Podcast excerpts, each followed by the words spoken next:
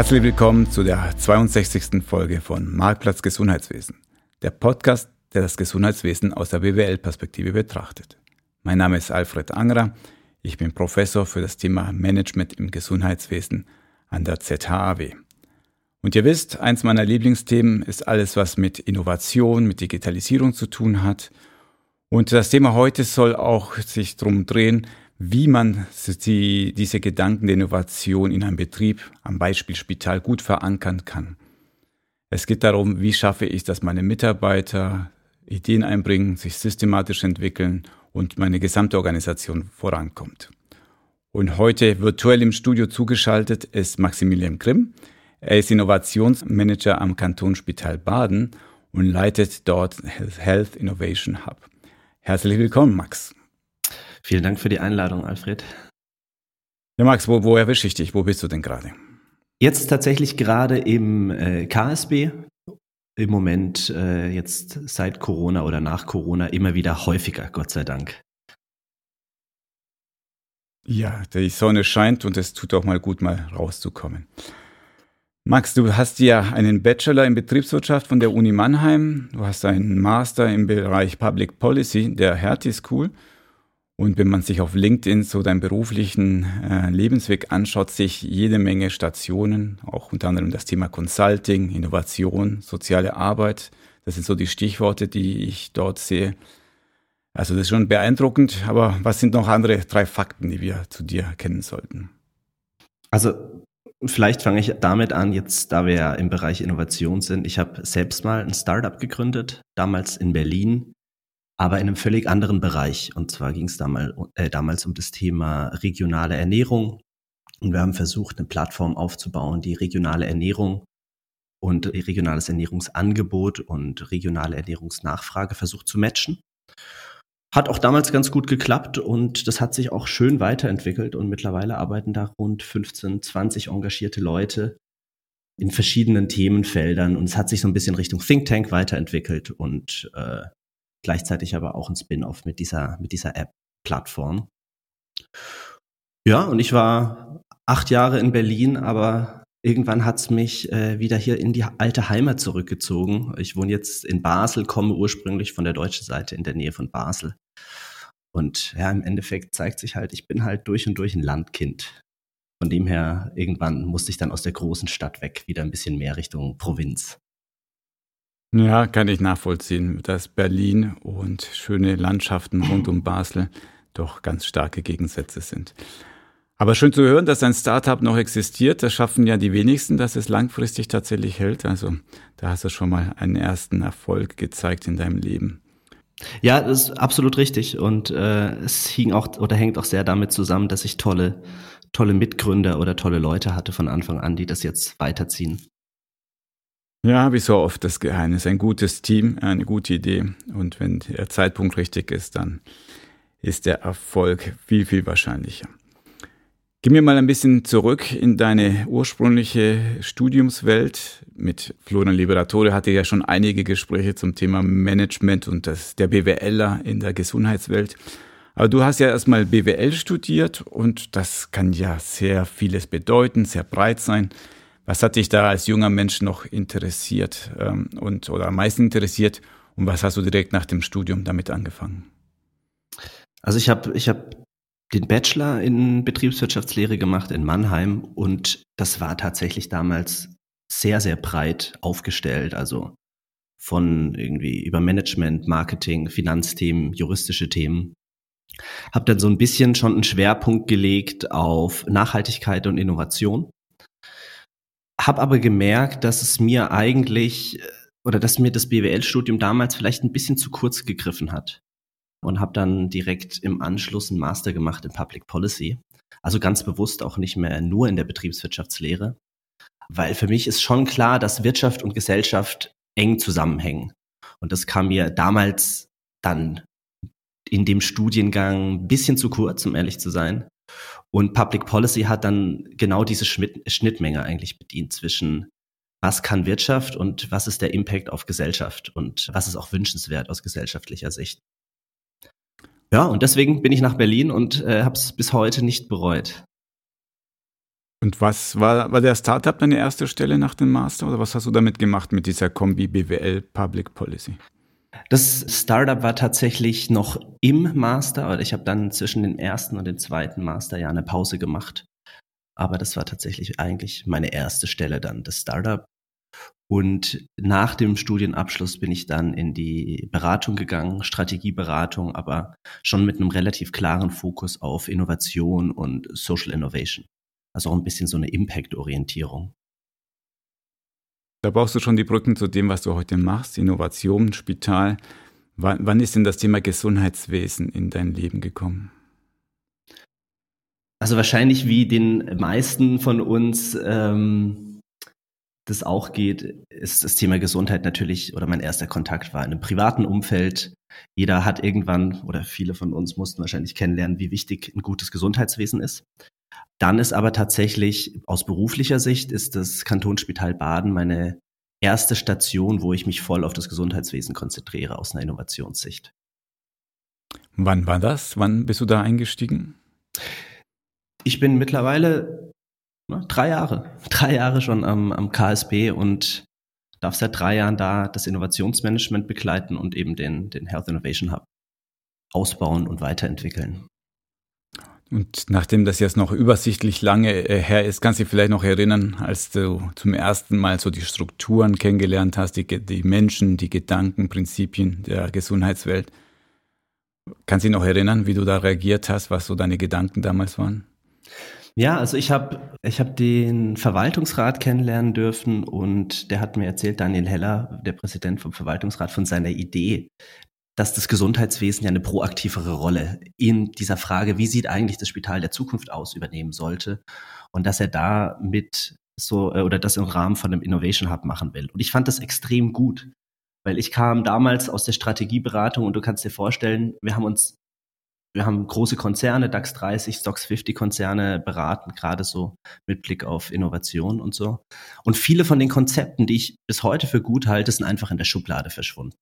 Und was ich hier gemerkt habe, die Leute, denen ich dann begegnet bin am Anfang, die hatten Lust, was Gutes hier aufzusetzen und eine Plattform zu schaffen, wo wir dann wirklich so die Zukunft des Gesundheitswesens gestalten können. Also wirklich Ziel auf, wir wollen hier was on the ground bringen und nicht nur strategische Konzepte machen. Das fand ich super und da war ich sofort dabei und deswegen äh, habe ich auch gerne oder mache ich seither sehr gerne diesen Job. Und stell mir mal die Kindergartenfrage, nämlich stell mir vor, mal deine Tante ruft an und möchte wissen, Moment mal, du bist jetzt in der Schweiz und arbeitest im Krankenhaus. Kannst du das mit ganz einfachen Worten erklären, äh, lieber Neffe? Was machst du denn da so? Ich kann es versuchen. Kommt natürlich ein bisschen drauf an, welche Tante anruft. Ich habe eine große Familie. Aber im Grunde versuchen wir das, oder mein, mein täglicher Job ist das, was ich gerade schon kurz angetönt habe, zu beantworten. Und zwar, wie sieht das Spital der Zukunft aus? Das weiß keiner so genau, glaube ich, oder jeder hat vielleicht Vorstellungen, aber wir können es natürlich nicht genau sagen. Aber wir versuchen, oder ich versuche in meiner Rolle mit Partnern, also mit Startups, mit Forschungsinstitutionen, mit Unternehmen zusammenzuarbeiten und in Rahmen von, in Rahmen von Projekten einzelne Ideen, die einen Beitrag äh, zum Spital der Zukunft in Anführungszeichen äh, leisten können, versuchen wir das umzusetzen. Spital der Zukunft, würde die Tante sagen, das klingt nach äh, fliegenden äh, Robotern und ähm, vollautomatischen Prozesse. Äh, geht es weit in die Zukunft? Denkt ihr über so ganz wilde Sachen nach? Oder ist es eher mehr, wie schaffen wir die Schnittstelle zwischen Programm X und Y? Im Endeffekt ist es beides. Ne? Also ich glaube, wir brauchen die etwas höher angelegten Visionen auf der einen Seite und dann muss, muss das Ganze aber konkret werden. Und das ist genau das, was du sagst. Auf der einen Seite überlegen wir uns, wo kann es denn hingehen? Wo sind denn die Roboter und die KI-basierten Softwaren und wie können die aussehen auf der einen Seite? Und auf der anderen Seite müssen wir dann auch schon schauen, wenn wir einen Piloten machen, wo kriegen wir die Schnittstelle hin? Zu welchem, zu welchem System verknüpfen wir das? Und das ist beides. Und ich glaube, das ist auch die Aufgabe von einem Innovationsmanager oder wirklich auch meine konkrete Aufgabe, diese Brücke zu bauen. Wenn ich mir ein Textbuch schnappen würde, nur dann gucke ich nach unter Innovationsmanagement und da würde wahrscheinlich stehen sowas wie, naja, so der klassische Innovationsmanager, der hat drei Aufgaben. Guck mir mal, ob du die auch hast. Also In den Textbüchern steht einerseits muss ich nach außen gucken, Trend, Trendscouting, was äh, bringt die Zukunft, was sind denn dort für Technologien auf dem Markt. Das zweite, was da drin steht, ich muss nach innen schauen und gucken, dass meine Mitarbeiter Ideen entwickeln, dass ich sie, diese förder, kanalisiere, vielleicht so zu Intrapreneure gestalte. Und das dritte ist als Schnittstelle nach außen zu Startups, zu anderen Unternehmen, dass ich da der Kontakt bin, das Tor, wenn jemand etwas im Bereich Digitalisierung, Technologie hat, der soll bei mir doch vorbeikommen und ich weise ihn auf die richtige Person bei uns in der Klinik. Sind das auch drei Punkte, die bei dir zutreffen würden? Ja, tatsächlich alle drei. Das Trend-Scouting ist wirklich ein großes Thema. Auch die Kontakte zu den Startups ist extrem relevant. Aber es ist halt auch mehr als das. Das heißt, weil wir ja nicht nur über die, also weil wir eine Idee zu einer Innovation bringen wollen, ist es halt auch wirklich Projekte aufsetzen, Kooperationen vereinbaren, Projektportfolio-Management, diese ganzen Geschichten gehören für mich auch dazu. Und was wir ja auch haben am Health Innovation Hub ist ein kleines Portfolio an Seed Investments und das darf ich auch noch betreuen. Also da kommen so ein bisschen so Finance-Fragen dazu. Oh, das müssen wir nachher auf jeden Fall noch vertiefen, weil das Thema, ihr investiert auch Geld in Unternehmen. Das klingt höchst spannend und wahrscheinlich auch nicht intuitiv, ja, dass man sagt, Moment mal, ein, ein Krankenhaus, das selber Geld in die Hand nimmt und in anderen ähm, Institutionen einkauft, das müssen wir noch vertiefen. Aber vielleicht machen wir das mal konkret. Ja. Du hast ja bestimmt welche Lieblingsprojekte, die du betreut hast oder wo du dabei bist. Erzähl doch mal von so einer ganz konkreten Innovation, die bei euch am Laufen ist. Ja, das, was wir, äh, was relativ präsent ist, einerseits bei uns und was wir auch schon öfter erwähnt haben, ist Hey Patient. Und ich wenn ich es richtig im Kopf habe, hast, hattest du auch schon Austausch mit Hey Patient im Rahmen deines Podcasts? Oh ja, ja. Ähm, das heißt, der Matthias Spüler war bei euch, aber das ist natürlich ein Projekt, äh, das auch am KSB besondere Relevanz hat. Das heißt, Hey Patient ist ja eine App zur Interaktion zwischen Patient und Spital.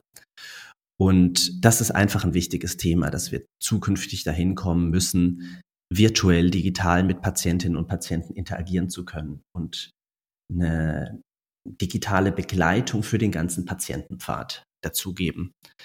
Darüber hinaus sind so Themen wie, und es hängt auch damit zusammen, wie virtuelle Versorgung, also virtuelle Versorgungsangebote zu entwickeln, dass wir schauen müssen, nicht jede Patientin, nicht jeder Patient muss zu uns ins Spital kommen, perspektivisch, sondern es wird auch die Möglichkeit geben, Betreuung für Patientinnen zu Hause oder für unterwegs anzubieten oder erste Vorabklärungen zu machen eventuell Leute früh entlassen zu können. Also das ist sicher ein relevantes Thema, äh, wo wir ein kleines Projekt aufgesetzt haben.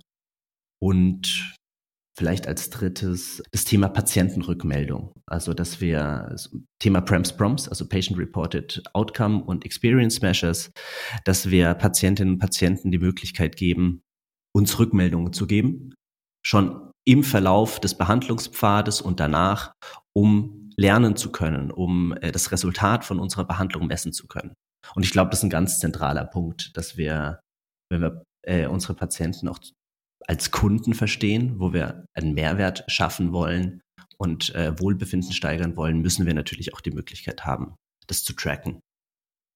Und da setzen wir jetzt auch gerade was Kleines auf und schauen mal, wie weit wir da kommen. Vielleicht machen wir das an diesem konkreten Projekt fest, also diese Rückmeldungen, Proms, Brems, weil das ist auch etwas, das uns ständig beschäftigt. Mhm. Ist es etwas, wo ihr eher pusht, dass ihr sagt, ey, wir sollten das machen, weil es von dir kommt oder von Mitarbeitenden im KSB? Oder ist das eher so eine Pull-Geschichte, dass jemand auf den Markt kommt und sagt, ey, ich habe hier eine tolle Software oder Lösung, wie man jetzt Rückmeldung der Patienten einholt? Wie ist es dort diese, überhaupt zu dieser Idee gekommen?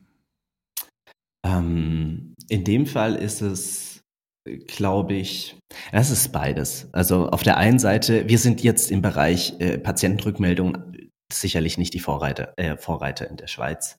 Da gibt's andere, aber weil es diese Beispiele gibt, entsteht natürlich auch eine, eine Anforderungshaltung bei uns im Spital, dass wir sagen, wir müssen da auch was machen. Das heißt, intern haben wir sowohl das Qualitätsmanagement als auch Ärzteschaft so wie auch ich, die das dann gemeinsam pushen, wo wir gemeinsam sagen, wir wollen das. Und dann definieren wir für uns, in welchen Bereichen wollen wir denn sowas mal pilotieren.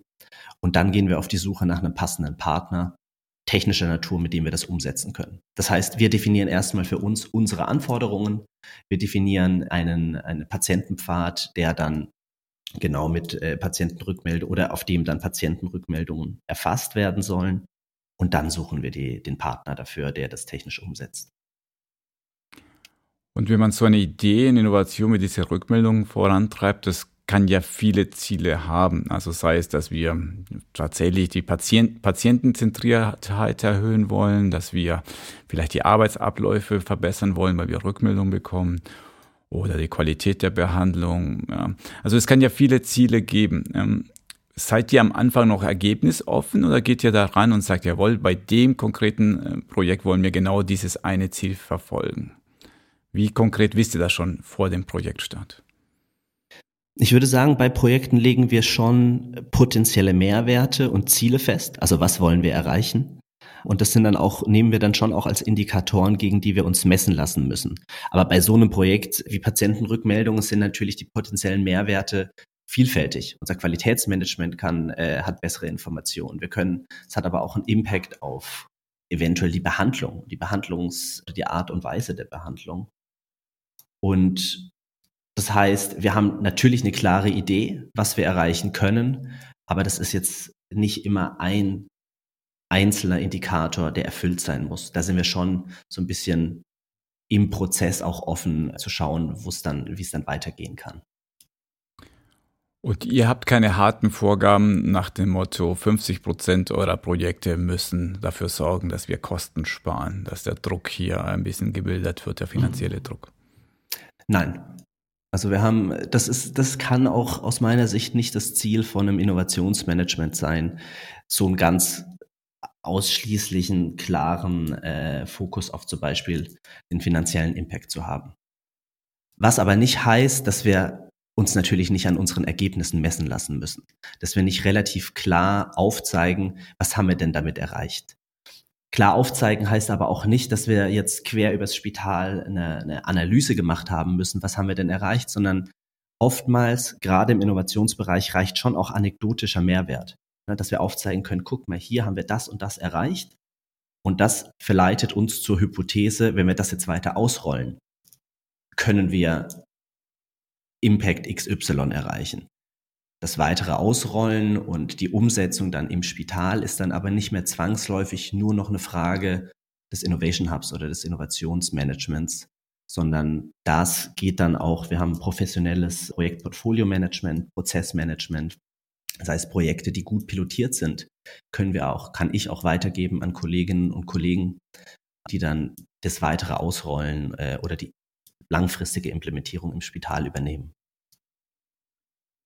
Du hast ja selber gesagt, man hat manchmal hartes, manchmal eher anekdotisches Wissen, wenn ein Projekt erfolgreich war. Wenn man dich einladen würde zu einer Veranstaltung und das soll so ein bisschen was von den Leuchttürmen erzählen oder vielleicht auch intern den anderen Kolleginnen und Kollegen bei euch im Spital erzählen sollst, ey, wir sind ja sinnvoll, äh, gut, dass es uns gibt. Was ist so ein Projekt, wo du sagst, ey, da, können, da haben wir doch einen echten Nutzen gestiftet? Wir haben eine Sache ist in Zeiten von Corona entstanden. Und zwar waren wir mit einem Startup, Aspara, die haben ein, oder schon mittlerweile mehr als ein Startup, äh, die haben ein äh, Tool zur optimierten Einsatzplanung entwickelt oder zur Optimierung der Einsatzplanung. Das haben sie außerhalb des Gesundheitswesens gemacht. Und wir haben gesagt, hey, das ist ein KI-basiertes Tool, womit es dann Planenden leichter fällt, einfach große Gruppen zu effizient einzusetzen. Und wir haben gesagt, sowas brauchen wir auch im Gesundheitswesen. Also das ist genau das, was wir uns für Pflege und weitere Bereiche vorstellen können. Wir sind dann gemeinsam mit denen oder durften Teil von einem Projekt sein, wo wir das nach und nach versucht haben anzupassen auf das Gesundheitswesen. Und als dann Corona kam und wir gemerkt haben, hey, wir müssen hier ein Impfzentrum und später ein Testcenter aufbauen und haben plötzlich eine große Zahl an Freiwilligen, die wir koordinieren müssen, haben wir gesagt, so Leute, wir brauchen genau jetzt dieses Tool und müssen jetzt mit dem Plan und wir haben das dann innerhalb von kürzester Zeit geschafft, das so aufzusetzen, basierend auf den Erkenntnissen, die wir davor hatten, dass wir wirklich seitdem die Einsatzplanung in unseren Impfzentren und jetzt bald auch in den Testzentren mit dem Tool machen und es wirklich sehr, sehr gut läuft. Also das ist so ein Beispiel, wo wir zeigen konnten, hey, Innovation sind nicht nur Luftschlösser, sondern Innovationen sind auch wirklich oder führt auch zu Resultaten oder zu Ergebnissen, die dann einen relativ konkreten Mehrwert bieten können. Kann ich mir gut vorstellen, dass die Mitarbeiter, wenn die das hören, oh, wir haben unsere Kapazitätsmanagement, unser Personalmanagement optimiert. Also gerade viele Fachpersonen leiden darunter über schlechte Pläne, dass man das nicht genau sagen kann, wer soll wann, wo, wie arbeiten. Das ist ein echtes Problem. Und das glaube ich, das konnte man leicht vermitteln, warum das Mehrwert stiftet. Also auch wir, sage ich mal, in unserem Shift InnoSwiss Projekt, das Thema Kapazitätsmanagement, Personalmanagement, da, das ist tatsächlich noch ein, ein großes Forschungsgebiet. Aber warum braucht man da künstliche Intelligenz? Was ist denn der Mehrwert, Mehrwert davon? Jetzt, du meinst in dem konkreten Fall? In dem konkreten Beispiel? Beispiel, ja. Mhm. Naja, ich meine, Einsatzplanung ist ein sehr komplexes Thema, gerade wenn es darum geht, größere Gruppen zu planen. Und ehrlicherweise kann man kaum von einem Planer erwarten, dass er eine große Gruppe effizient oder gut plant und gleichzeitig individuelle Bedürfnisse und Wünsche berücksichtigt. Beispielsweise, ich möchte diese Woche hätte ich gerne die Schicht am Mittwochmorgen, aber nächste Woche die am Mittwochnachmittag. Plus Person X möchte lieber mit Person Y gemeinsam auf der Schicht sein. Und künstliche Intelligenz oder Algorithmen, Technologie allgemein bietet natürlich schon die Möglichkeit, wenn sie gut aufgesetzt sind, diese individuellen Bedürfnisse viel genauer abholen zu können, viel präziser auf so individuelle Dinge eingehen zu können und im, beispielsweise im Fall von Ausfällen wesentlich schneller reagieren zu können, ohne dass jetzt irgendwer da hinsitzen muss und Leuten nachzutelefonieren. Weil mit dieser Lösung gehen natürlich auch gute Kommunikationskanäle zu den einzelnen Personen, die dann eingesetzt werden, hin. Das heißt, wenn jemand ausfällt, muss man nicht eine Telefonliste abarbeiten, wer kann denn noch, sondern man hat es digital vor sich, um das dann, äh, um dann diesen kurzfristigen Ausfall äh, zu überbrücken. Habe ich verstanden. Und hinterher klingt es immer sehr einleuchtend und sagen, ja, das ist toll, das ist ein sehr sinnvolles Projekt bei der Auswahl, das ist ja der schwierige Zeitpunkt, um zu entscheiden, ist das jetzt eine Schnapsidee oder ist es doch was, steckt doch was Vernünftiges dahinter. Ich schätze, das ist eine Entscheidung, die du ständig treffen musst, dass da Leute mit Ideen auf dich zukommen. Und was ist denn deine persönliche Methodik, deine Werkzeuge, um zu entscheiden, ja, Projekt A, Innovation A, probieren wir aus und B, lassen wir lieber sein? Also es ist eine Mischung aus einem guten Austausch, einem individuellen, weil wir klein genug sind, dass wir Dinge nicht komplett durchstandardisieren müssen. Das heißt, wir können im individuellen Austausch auch schauen, wo es entstehen denn potenzielle Synergien. Aber gleichzeitig haben wir natürlich schon uns eine Art Raster oder so eine Risiko- und Chancenbewertungsraster entwickelt. Kannst du dir vorstellen, anhand von zwei Dimensionen im Grunde. Auf der einen Seite haben wir eine Dimension, wo wir uns anschauen, wie relevant ist denn eine Lösung oder eine potenzielle Lösung fürs KSB? Und da haben wir dann einzelne Kriterien drunter, beispielsweise, was ist der potenzielle Mehrwert äh, aus wirtschaftlicher Sicht, aus medizinischer Sicht? Wo ist denn oder wie ist denn der potenzielle Return on Investment, also aus finanzieller Sicht? Das heißt, wie viele Ressourcen geben wir rein, was bekommen wir dafür raus? Und auf der anderen Seite haben wir eine Dimension, wo wir uns unabhängig von unserem Spital anschauen, wie groß ist das allgemeine Innovationspotenzial. Also da liegen dann Kriterien drunter, wo wir uns anschauen, wie ist das Team zusammengesetzt? Äh, wie groß ist die Skalierbarkeit der Lösung? Wie ist die Qualität?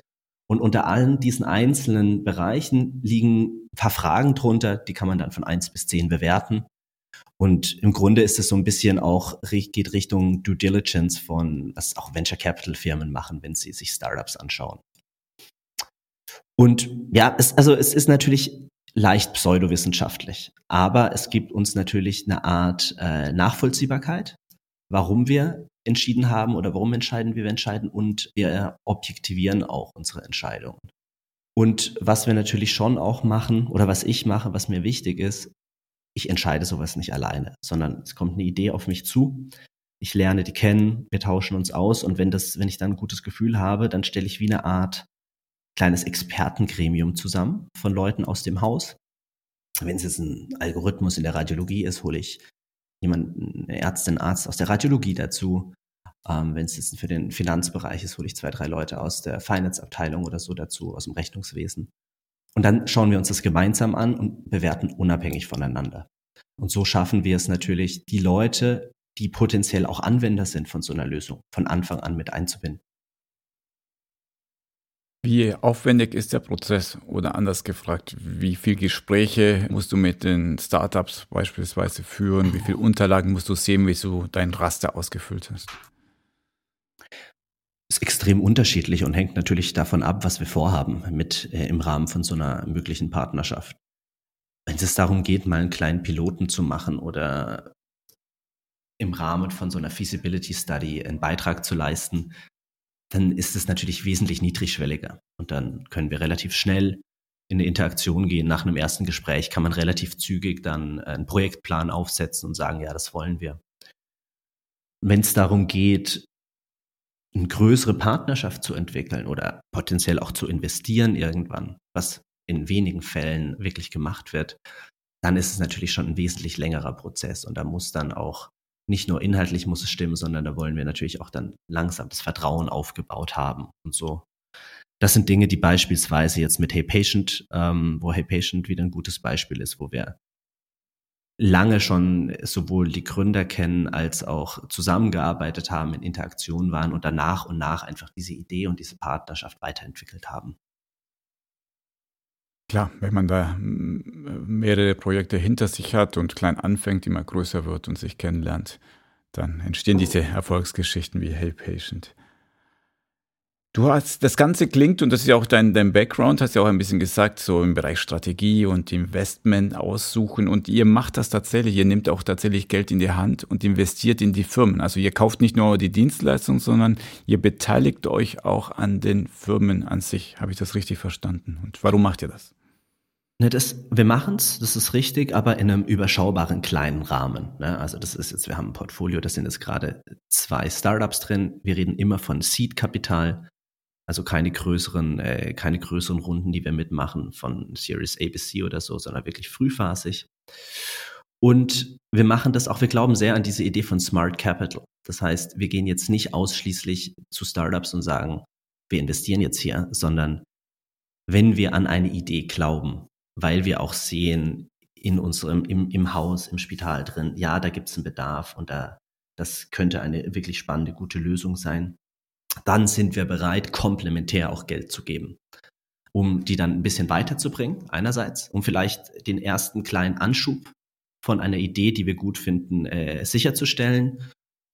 Und wir müssen, wir wollen auch nicht, das ist auch nicht unsere Rolle, damit großes Geld verdienen. Aber natürlich, wenn die gute Idee schön ist, wir da mitarbeiten, ist es natürlich auch oder könnte es ein schöner Effekt sein, wenn wir hinten raus dann, sollte sich das sehr gut weiterentwickeln, auch etwas profitieren können finanziell.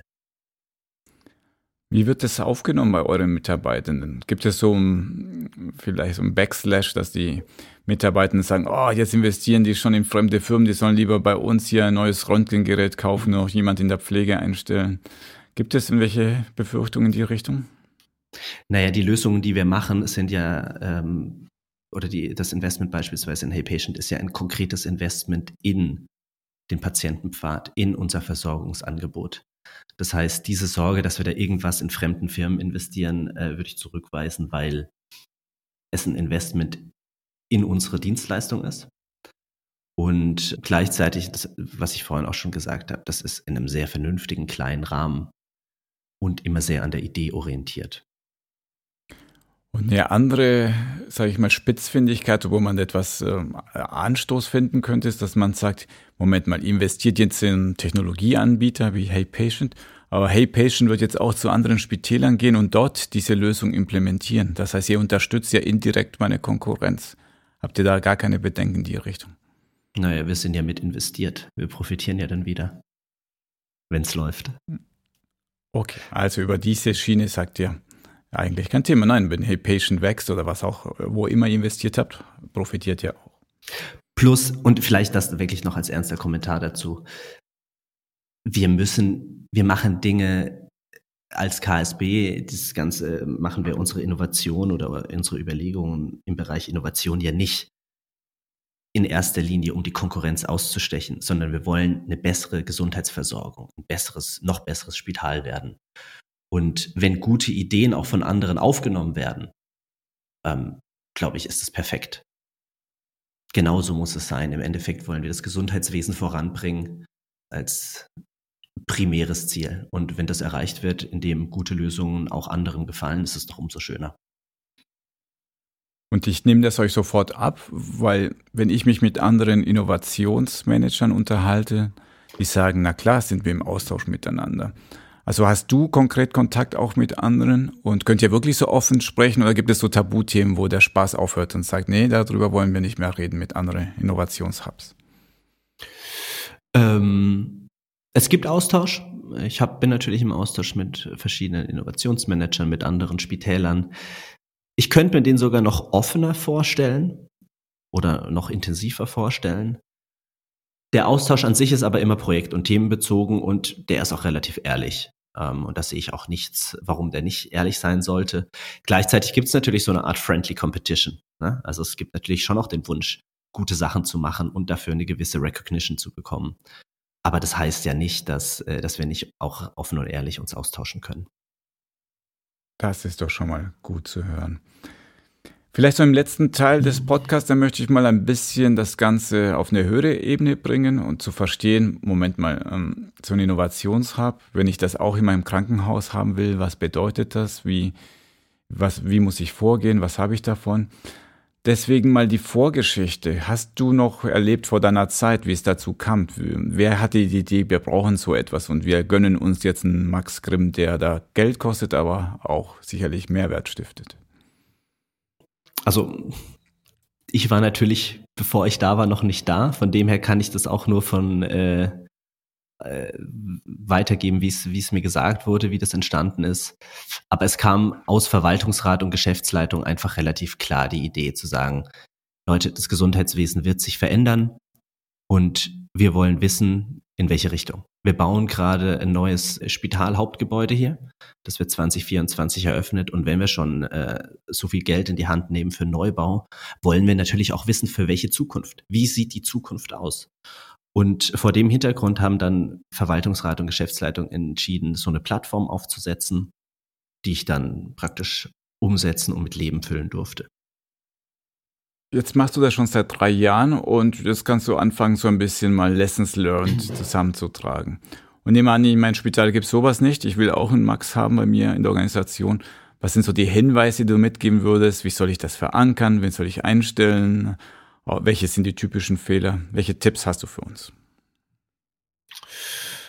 Naja, ich glaube, was, was schon hilfreich ist, ist die Verankerung nahe an einer strategischen Abteilung, an der Unternehmensentwicklung, nahe beim CEO, weil es schon auch wichtig ist, dass wir da nicht irgendwelche unabhängigen Projekte machen, sondern dass das, äh, dass das, was wir machen, gut verankert ist in die Gesamtstrategie oder in die Vision, die man äh, gemeinsam entwickelt hat. Wir müssen natürlich sehen, dass Innovation oder so ein Innovation Hub in einem Klinikumfeld auch gut kommuniziert werden muss, weil wir haben natürlich unsere Ärzteschaft, unsere Pflegekräfte haben natürlich Kernaufgaben und die sind sehr eingebunden. Und deshalb ist es wichtig, einen guten Rahmen zu schaffen, um die Expertise von den Leuten abholen zu können, ohne sie zu sehr zu belasten. Ähm, das heißt, im Endeffekt brauchen wir die Möglichkeiten, über ein Budget mit Partnern arbeiten zu können. Wir brauchen die Möglichkeit von, von Chefärzten, dass Chefärztinnen und Chefärzte sagen, hey, ich finde es gut, ich unterstütze das, deswegen stelle ich mal eine Ärztin, eine Pflegekraft für die Umsetzung dieses Projekts in einem gewissen Rahmen frei. Solche Geschichten.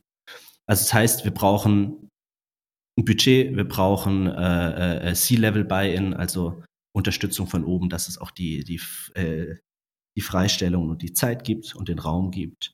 Und im Sinne von Convince by Example. Wir brauchen einfach gute Leuchtturmprojekte, dass Leute auch Lust haben, da sich zu engagieren, weil sie sehen, da kommt was Gutes bei raus. Du hast als zweiten Punkt genannt, ich muss ja so einen Chefarzt oder Leitung Pflege überzeugen, ey, gib mir mal deine Mitarbeiterin, die soll da ja mitmachen im Innovationsprojekt. Dann sind wir wieder ganz schnell bei weichen Themen. Ja, selbst wenn du das Geld dafür hast, warum soll ich meinen Mitarbeiter zur Verfügung stellen? Wir sind doch alle unter Stress. Hast du da irgendwelche Best Practices, wie man die Leute überzeugen kann, doch da mitzumachen? Im Grunde wäre, glaube ich, ist mein, das beste Argument, mein letzter Punkt gerade gewesen, zu zeigen, dass wenn man mitmacht, dass es gute Ergebnisse gibt, die unsere Arbeit, die die Arbeit von Pflegekräften, von der Ärzteschaft auch noch verbessern, unser Versorgungsangebot verbessert. Also wirklich zu zeigen, Leute, wir machen da was, was am Schluss allen wieder hilft, uns als KSB hilft. Und deswegen machen wir, dann ist es nicht im Sinne von, ich unterstütze jetzt ein Projekt äh, und es kostet mich, sondern es ist ein Investment, um selbst auch wieder was rauszukriegen. Und ich glaube, dieses, dieses Bewusstsein muss man verankern. Aber ich glaube, das haben wir auch verankert und das haben wir auch geschafft. Wie viel Macht brauchst du eigentlich? Also wie viel Macht braucht denn Innovationsmanager, wenn ich den neu einsetze in, in meine Organisation? Hm. Macht, Macht weiß ich gar nicht, ob ich sagen würde, dass ich Macht in einem äh, hierarchischen Sinne brauche. Vielleicht die Macht der guten Idee. Das auf jeden Fall. Aber im Endeffekt funktioniert das ja nicht, wenn es, würde sowas nicht funktionieren, wenn es diktiert wird von oben oder von außen, sondern es muss, äh, die Leute, die Menschen, die mitmachen in solchen Projekten, müssen einfach überzeugt sein.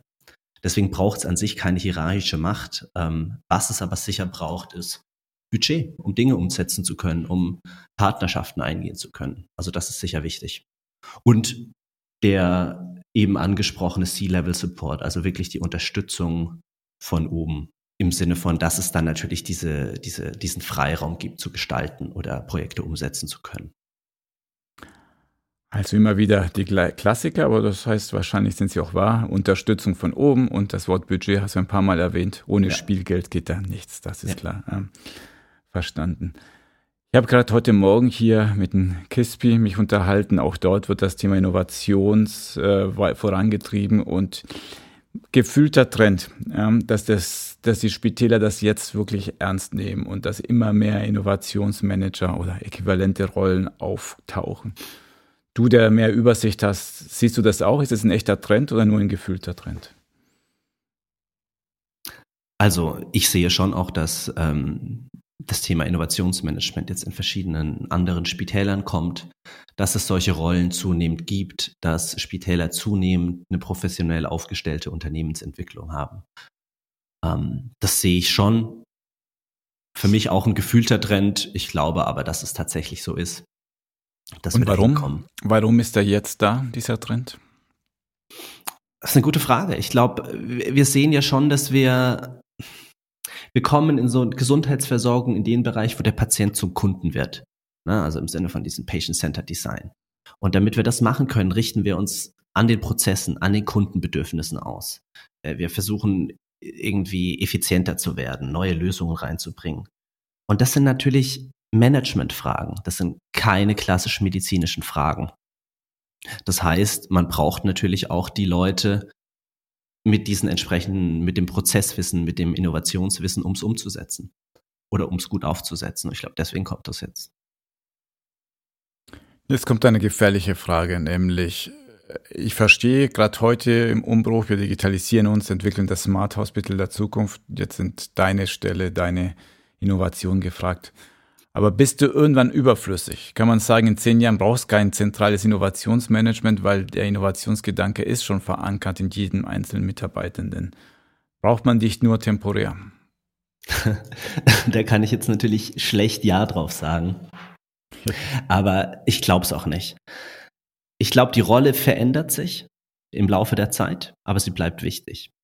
So, am Anfang ist es so die Frage von, wie baue ich sowas auf? Wie stoße ich vielleicht einen Kulturwandel an? Wie kreiere ich einzelne Leuchtturmprojekte? Ähm, und dann muss ich das Ganze natürlich verstetigen, indem wir ein gutes Projektmanagement aufgesetzt haben und so. Und dann irgendwann kommt man von diesen prozessualen Prozesse aufsetzen und so dieser Anfangsarbeit weg und kann sich aber stärker Themen und Trends widmen. Und ich glaube, deswegen, es wird auch in zehn Jahren noch Themen und Trends geben, neue Entwicklungen geben und auch dafür braucht es Innovations, Innovationsmanagement und auch deswegen wird es solche Rollen immer brauchen, die sich aber in ihrer Aufgabenstellung sicher verändern mit im Laufe der Zeit. Wunderbar, haben wir deinen Job gerettet für die nächsten zehn Jahre mindestens. Ja, Gott sei Dank. Ja, nicht, dass dieser Podcast dran schuld Ja, wunderbar. Zum Ende der Sendung. Die Tradition hier ist ja immer eine steile These zu haben. Hast du auch eine für uns? Vielleicht ist es keine so richtig steile These, aber es ist eigentlich schon auch eine Überzeugung, in welche Richtung wir gehen und äh, wo wir uns im Gesundheitswesen hinentwickeln. Und zwar, ich sehe schon so Innovation, Digitalisierung, künstliche Intelligenz, das hat alles extrem großes Potenzial, dass das Gesundheitswesen sich verändert, sich weiterentwickelt. Aber was wir sehen, ist, Daten sind die Grundlage dafür. 70, 80, vielleicht 90 Prozent der Anfragen oder der Ideen, die ich bekomme, sind auf die eine oder andere Weise datenbasiert oder haben mit künstlicher Intelligenz zu tun. Und während das das Potenzial ist und wir da uns in, äh, eigentlich mit neuen Lösungen gut entwickeln könnten, sehe ich, dass wir hier in Europa und in der Schweiz einfach noch nicht ready sind dafür. Das heißt, wir haben fehlende Datenqualität, wir haben die Prozesse nicht, die aufgesetzt werden müssen, wir haben die Struktur nicht und wir haben fehlende Anreize, Daten so aufzubereiten und zu nutzen. Und ich glaube, da ist ein großer Bedarf da, dass wir da noch ein bisschen nachlegen, die Daten so ready zu kriegen, dass sie auch wirklich, dass die Potenziale, die damit einhergehen, entfaltet werden können. Diese These wird meinen Kollegen und Kolleginnen vom Department Technik freuen, weil die sind natürlich in Data Science unterwegs und bieten da Kurse an. Und wenn du sagst, ja, man bräuchte mehr davon, plus noch viel mehr Rahmenbedingungen, ja, das ist eine, eine gute Zukunft für alle, die sich damit beschäftigen. Ja, herzlichen Dank, Max, für dein hier virtuell Erscheinen. Danke dir für die Einladung. Hat Spaß gemacht. Das war unsere Folge vom Marktplatz Gesundheitswesen. Kommentare, Lob und Kritik bitte an die E-Mail-Adresse info@gesundheitswesen.org. Ich danke euch für das Zuhören und freue mich auf das nächste Mal. Auf Wiedersehen.